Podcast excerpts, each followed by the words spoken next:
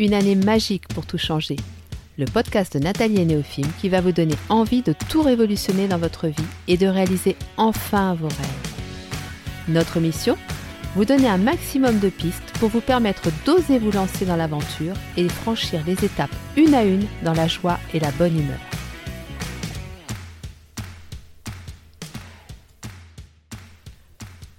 Bonjour à tous et bienvenue sur le podcast de Nathalie et Néophime. Alors pour ce troisième épisode, on tenait vraiment à vous remercier pour l'accueil chaleureux que vous avez offert à notre bébé podcast. En une semaine, il a fait le tour du monde, il a été écouté par plus de 1000 personnes et vraiment ça nous touche énormément parce que c'était vraiment l'objectif qu'on s'était fixé de pouvoir... Euh, euh, aller à votre rencontre le plus loin possible et vers le plus grand nombre d'entre vous. Alors aujourd'hui, on va voir ensemble comment savoir ce que je veux changer. Cette étape, elle est essentielle parce qu'elle va matérialiser vos objectifs. Donc c'est vraiment important de ne pas la négliger et de ne pas vouloir aller trop vite. Alors avant de vous proposer euh, les petits exercices que je vous ai préparés, je voulais revenir sur quatre points importants par rapport au changement. Déjà, vous dire que le changement, il ne s'adresse pas à tout le monde. Il y a des personnes, alors là je parle du changement radical, je ne parle pas des petits changements, mais vraiment le grand changement de vie. Il y a des personnes pour qui ça n'est pas le bon moment. Ces personnes, il vaut mieux leur laisser le temps pour qu'elles puissent réunir les meilleures conditions possibles pour pouvoir euh, se lancer dans cette transition de vie. Il y en a d'autres pour qui c'est tout simplement pas leur karma. Ce que je veux dire par là, c'est que leur chemin de vie ne nécessite pas de grands changements. Elles sont bien dans une vie euh, régulière, une vie euh, calme, et c'est bien. C'est bien et il n'y a pas de jugement à porter. Comme disait euh, tonton David en 96, enfin comme il le chantait plus exactement, chacun sa route, chacun son chemin, chacun son rêve, chacun son destin. C'est vraiment important de respecter ça. Ne jamais forcer quelqu'un à faire un changement de vie. Ça ne peut venir que de la personne elle-même. La deuxième chose que je voulais vous dire, c'est que ça n'est pas une question de courage, du moins pas dans le sens où on l'entend le plus souvent. À plusieurs reprises, j'ai entendu Oh, il a beaucoup de courage, elle a beaucoup de courage, moi-même, on me l'a souvent dit, et pourtant, je peux vous assurer que ça n'est jamais ce que j'ai ressenti au plus profond de moi. Ce que je ressentais et ce que ressentent la plupart des gens dans des situations de crise, c'est qu'on n'a pas le choix. On n'a pas le choix. C'est vraiment la seule solution possible pour nous. Après, si effectivement on prend le sens étymologique du mot courage, le mot courage, il vient du latin cor, qui veut dire cœur. Et à ce moment-là, on pourrait se dire qu'avoir du courage, c'est savoir écouter son cœur. Alors là, oui, effectivement, il faut du courage. Mais de la même façon, les personnes qui choisissent de ne pas changer de vie ou qui renoncent, elles ont aussi du courage si c'est leur cœur qui leur dicte cette décision. Donc c'est vraiment important de resituer la notion de courage dans le bon contexte. La troisième chose que je voulais vous dire, c'est que on ne peut pas changer les autres c'est important que vous ayez à l'esprit que la personne par qui il faut commencer, c'est vous-même. Si vous souhaitez changer une situation où vous n'êtes pas seul en cause, alors il faudra travailler sur vous-même avant tout. Ça n'exclut pas le fait de dialoguer et de trouver des compromis. Alors bien sûr, c'est toujours dans le respect de vos propres besoins et de besoins de l'autre. Et c'est une très bonne chose de tenter ce genre de démarche. Mais dans tous les cas, il faudra que vous travailliez sur vous-même. Si je vous prends l'exemple d'une situation où vous êtes en conflit avec une autre personne, alors bien évidemment, il y a mille situations différentes, mais si je prends une situation classique, il est évident que si vous faites un travail sur vous-même par rapport à votre perception de la situation, vous allez forcément avoir un comportement différent. Et ce comportement différent, peut induire chez l'autre un changement. Je prends la, spécificité des personnes toxiques ou des pervers narcissiques ou des manipulateurs dont on entend énormément parler depuis quelque temps. De la même façon, si vous avez une personne comme ça en face de vous, ce n'est pas en disant les choses que vous allez réussir à, à, garder l'avantage, mais c'est en travaillant sur vous et en ayant un comportement différent, alors vous allez vibrer une énergie différente. Et ça, croyez-moi, pervers narcissique ou pas, ils vont le sentir. Et ça va vous permettre de mieux gérer la situation. Et le quatrième point que je voulais aborder, c'est que la plupart du temps, quand on envisage un changement de vie, ça part d'une situation ou de plusieurs situations qui nous mettent vraiment dans un inconfort profond. Et à ce moment-là, on se dit c'est pas possible, je peux pas rester comme ça, c'est trop insupportable à vivre, il faut que je, je change euh, tout ça. Et ce qu'on va faire, c'est qu'on va changer la situation. Le problème, c'est que derrière cette situation inconfortable, il se cache en nous une croyance, une blessure, une peur ou un blocage qui nous ont fait adopter une attitude qui nous nuit. Et c'est souvent cette attitude qui nous a amenés à vivre cette situation. Vous savez, c'est la fameuse responsabilisation dont je vous ai parlé dans l'épisode précédent. Donc c'est vraiment important de se dire il y a une situation qui est vraiment inconfortable, insupportable, qui doit cesser. Donc oui, la situation elle doit cesser, mais on doit également faire un travail sur nous-mêmes pour euh, ne plus avoir à revivre ça. Si je vous prends l'exemple euh, de la personne toxique, vous travaillez avec ou vous vivez avec elle, oui, bien évidemment qu'il faut mettre un terme à cette situation. Il faut quitter euh, ce compagnon toxique ou cette compagne toxique. Il faut quitter ce poste dans lequel vous avez un supérieur hiérarchique toxique. Ça, c'est une évidence. Mais vous ne pouvez pas vous limiter à ça. Parce que si vous vous limitez à ça, le risque, c'est que vous retombiez dans une situation identique et que vous répétiez les schémas comme ça indéfiniment. Alors que si vous cessez cette situation, vous quittez la personne, vous quittez le poste, mais qu'en même temps vous faites un travail sur vous-même pour comprendre qu'est-ce qui vous a amené à vous retrouver dans une telle situation, quelle est votre part de responsabilité dans cette situation-là, ça ne remet pas en cause la part de responsabilité de l'autre. Hein. Attention, il ne faut pas confondre euh, responsabilisation et, euh, et, responsabilisation de, enfin, responsabilité de l'autre. Mais si vous cherchez à comprendre quelle est votre part de responsabilité dans cette situation, alors vous allez pouvoir déconstruire des mécanismes qui vous ont amené à vivre cette situation et vous allez pouvoir éviter de répéter comme ça euh, indéfiniment les mêmes situations toxiques pour vous. Alors je vais vous proposer plusieurs petits exercices qui vont vous permettre de définir une carte claire et précise de vous-même et ainsi de vous donner toutes les chances pour que le processus de changement aboutisse et soit vraiment positif. Je vous suggère également de de les refaire régulièrement, ces petits exercices, surtout si le changement euh, de vie prend un certain temps, plusieurs mois, voire plusieurs années.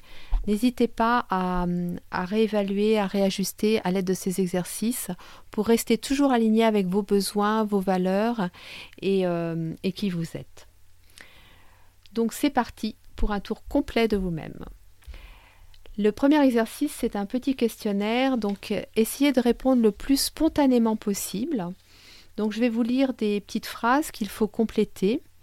Si vous le souhaitez, ces phrases, vous les retrouverez sur le site neofilm.com à la rubrique blog. Vous avez à chaque fois l'article qui est en lien avec le podcast et dans lequel vous retrouverez tous les détails techniques, dont ces questions.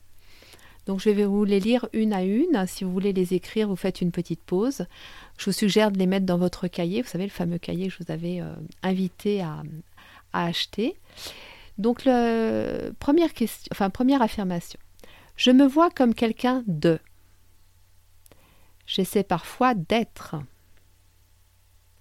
Je ne me vois pas du tout comme quelqu'un de. Les autres ont raison quand ils disent de moi que. Je trouve difficile de.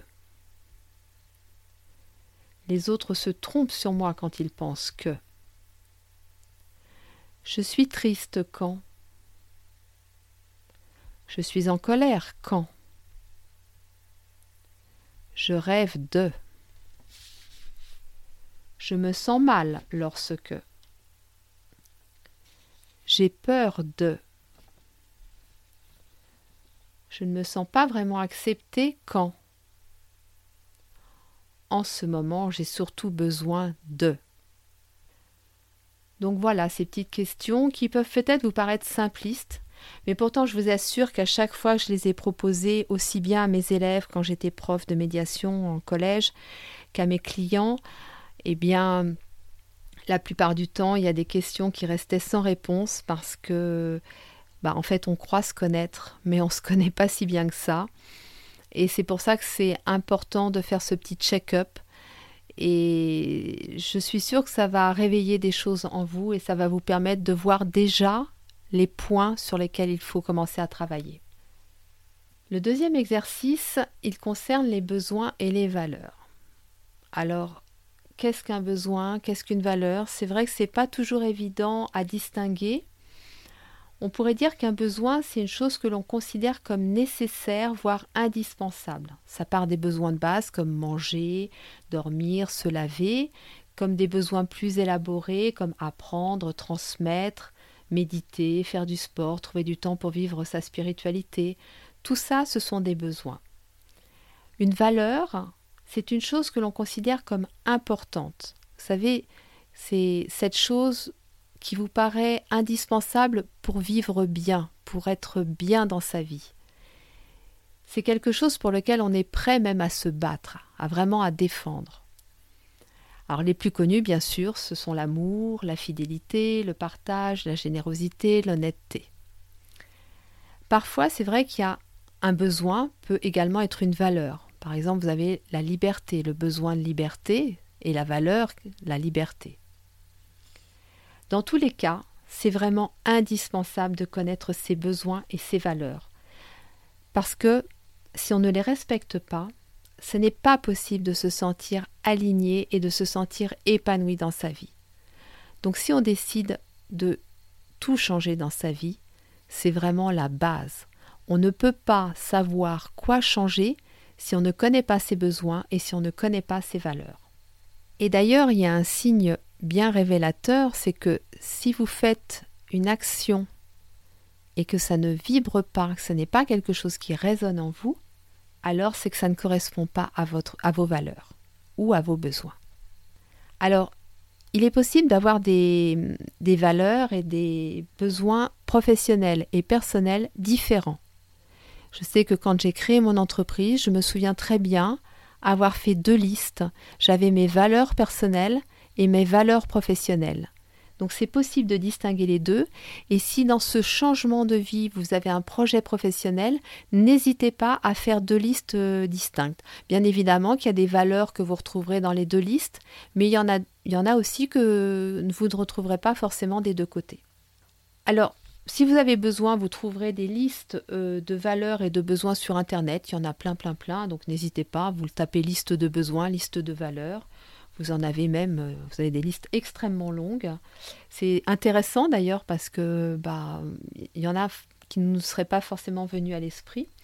Sinon, vous pouvez aussi retrouver également sur notre compte Instagram nathalie.neofilm en, en, story à la une. Il y a une rubrique euh, besoins et valeurs dans lequel voilà, j'ai euh, listé quelques besoins, quelques valeurs. Il n'y en a pas énormément, mais ça peut déjà vous donner une base. Vous pouvez également vous baser sur des expériences vécues pour les définir. Euh, c'est curieusement, c'est plus d'ailleurs dans les expériences négatives que les, enfin négatives. On va dire les expériences inconfortables. Pour moi, il n'y a pas d'expérience négative. Dans les expériences inconfortables, c'est parfois plus facile de trouver, de définir nos besoins et nos valeurs quand il y a un conflit, quand il y a une rupture, quand on vit un deuil, quand on vit euh, une maladie. Euh, tout à coup, nos besoins et nos valeurs nous paraissent beaucoup plus évidents. Donc on peut faire euh, une recherche par rapport à ce qu'on a ressenti dans des moments comme ça et c'est peut-être parfois plus facile aussi de définir en s'appuyant sur des expériences vécues. Bien évidemment que si c'est un travail qui est trop difficile pour vous, euh, vous pouvez faire appel à un coach pour vous aider dans ce genre de démarche. En général, c'est euh, une des premières choses qu'on fait dans, dans un accompagnement. Une fois que tout ça est bien défini, alors apprenez-les par cœur. Au moins, quelle que soit la longueur de votre liste, les trois premières valeurs et, je dirais, les cinq voire les dix premiers besoins. Voilà. Et ça, euh, vous vous faites une jolie liste, vous la placardez euh, où vous voulez, mais où vous les apprenez par cœur, par cœur, par cœur, et vous les remémorez sans arrêt. Et à chaque action posée, est-ce que je suis toujours aligné avec mes besoins? Est-ce que je suis toujours aligné avec mes valeurs? C'est vraiment la base de tout. Et comme je vous l'ai dit tout à l'heure, pensez à réajuster en cours de route. N'hésitez pas on, grandit, on vieillit, on évolue, et bien évidemment que ça induit des changements au niveau de nos besoins, au niveau de nos valeurs, et c'est normal. Une fois qu'on a fait tout ce travail d'introspection, eh bien, on va prendre chaque paramètre de sa vie, le couple, les enfants, la santé, le travail, le lieu de vie, l'épanouissement personnel, la quête personnelle, la spiritualité, chaque paramètre de sa vie, et on se pose la question suivante est-ce que tel besoin, telle valeur est respectée dans ma vie de couple, dans ma vie de parent, dans mon travail, avec mes amis et collègues, sur mon lieu de vie et par moi-même? Ça, c'est peut-être, il faut peut-être commencer par ça, et c'est souvent ce qu'on oublie d'ailleurs. Donc voilà, à chaque, euh, chaque paramètre de votre vie, prenez bien le temps de, de faire le point, de faire euh, ce bilan. Et ça va vous permettre de voir apparaître tout ce qu'il serait bon de changer. Alors, bien sûr qu'il y a des choses que vous avez déjà, euh, je suppose, euh, définies, trouvées par vous-même. Mais souvent, on est quand même obligé de passer par cette étape-là. Je dirais même que c'est indispensable de le faire. Au pire, ça vous permet de vous conforter dans votre choix et dans votre décision. Et au mieux, ça vous permet de réajuster et de voir vraiment les points sur lesquels vous devez, euh, vous devez travailler. Et c'est vraiment, c'est vraiment ça qui va vous permettre de retrouver un équilibre dans votre vie et de réaliser votre ou vos rêves. Et pour parfaire ce bilan, vous mettez à la fin ce vers quoi vous voulez aller. Vous savez, le fameux but dont je vous ai parlé dans l'épisode précédent et qui vous fait tant rêver. Et ça, ça vous fait déjà euh, un diagramme. Vous avez déjà, vous commencez à, percevoir un peu la, la trame du changement que vous allez effectuer. Et je vous le répète, ne négligez pas cette étape parce que je me suis à plusieurs reprises donné l'illusion de changer de vie et en fait je changeais juste les situations. Je ne faisais pas, je ne passais pas par cette étape et en fait bah, ce que je vous ai dit tout à l'heure, c'est que je répétais tout simplement euh, euh, les situations. Je changeais juste les acteurs en fait. Mais les situations se répétaient indéfiniment. Et un jour, j'ai senti que si je ne posais pas pour euh, définir tout ça, je ne pourrais pas vraiment changer complètement de vie et surtout me retrouver alignée avec moi-même et réaliser mes rêves. Voilà, donc à vos cahiers, Posez-vous, prenez le temps, c'est un temps pour vous, faites-vous ce cadeau. Prenez plaisir à le faire parce que c'est tellement passionnant, c'est tellement intéressant, c'est tellement gratifiant que vous n'en tirerez que du bonheur, que du plaisir et surtout ça va vous permettre de, de vous donner vraiment l'envie, la motivation de continuer sur ce changement de vie. J'espère que cet épisode vous a plu. N'hésitez pas à en parler autour de vous, sur les réseaux sociaux, à partager. Notre objectif est vraiment de toucher un maximum de personnes et de créer un vrai engouement, une vraie motivation pour aller loin, très très loin et atteindre nos rêves. La semaine prochaine, nous verrons ensemble comment définir nos objectifs à partir de ce travail d'introspection. Néophime et moi, nous vous souhaitons une belle journée et nous vous disons à la semaine prochaine.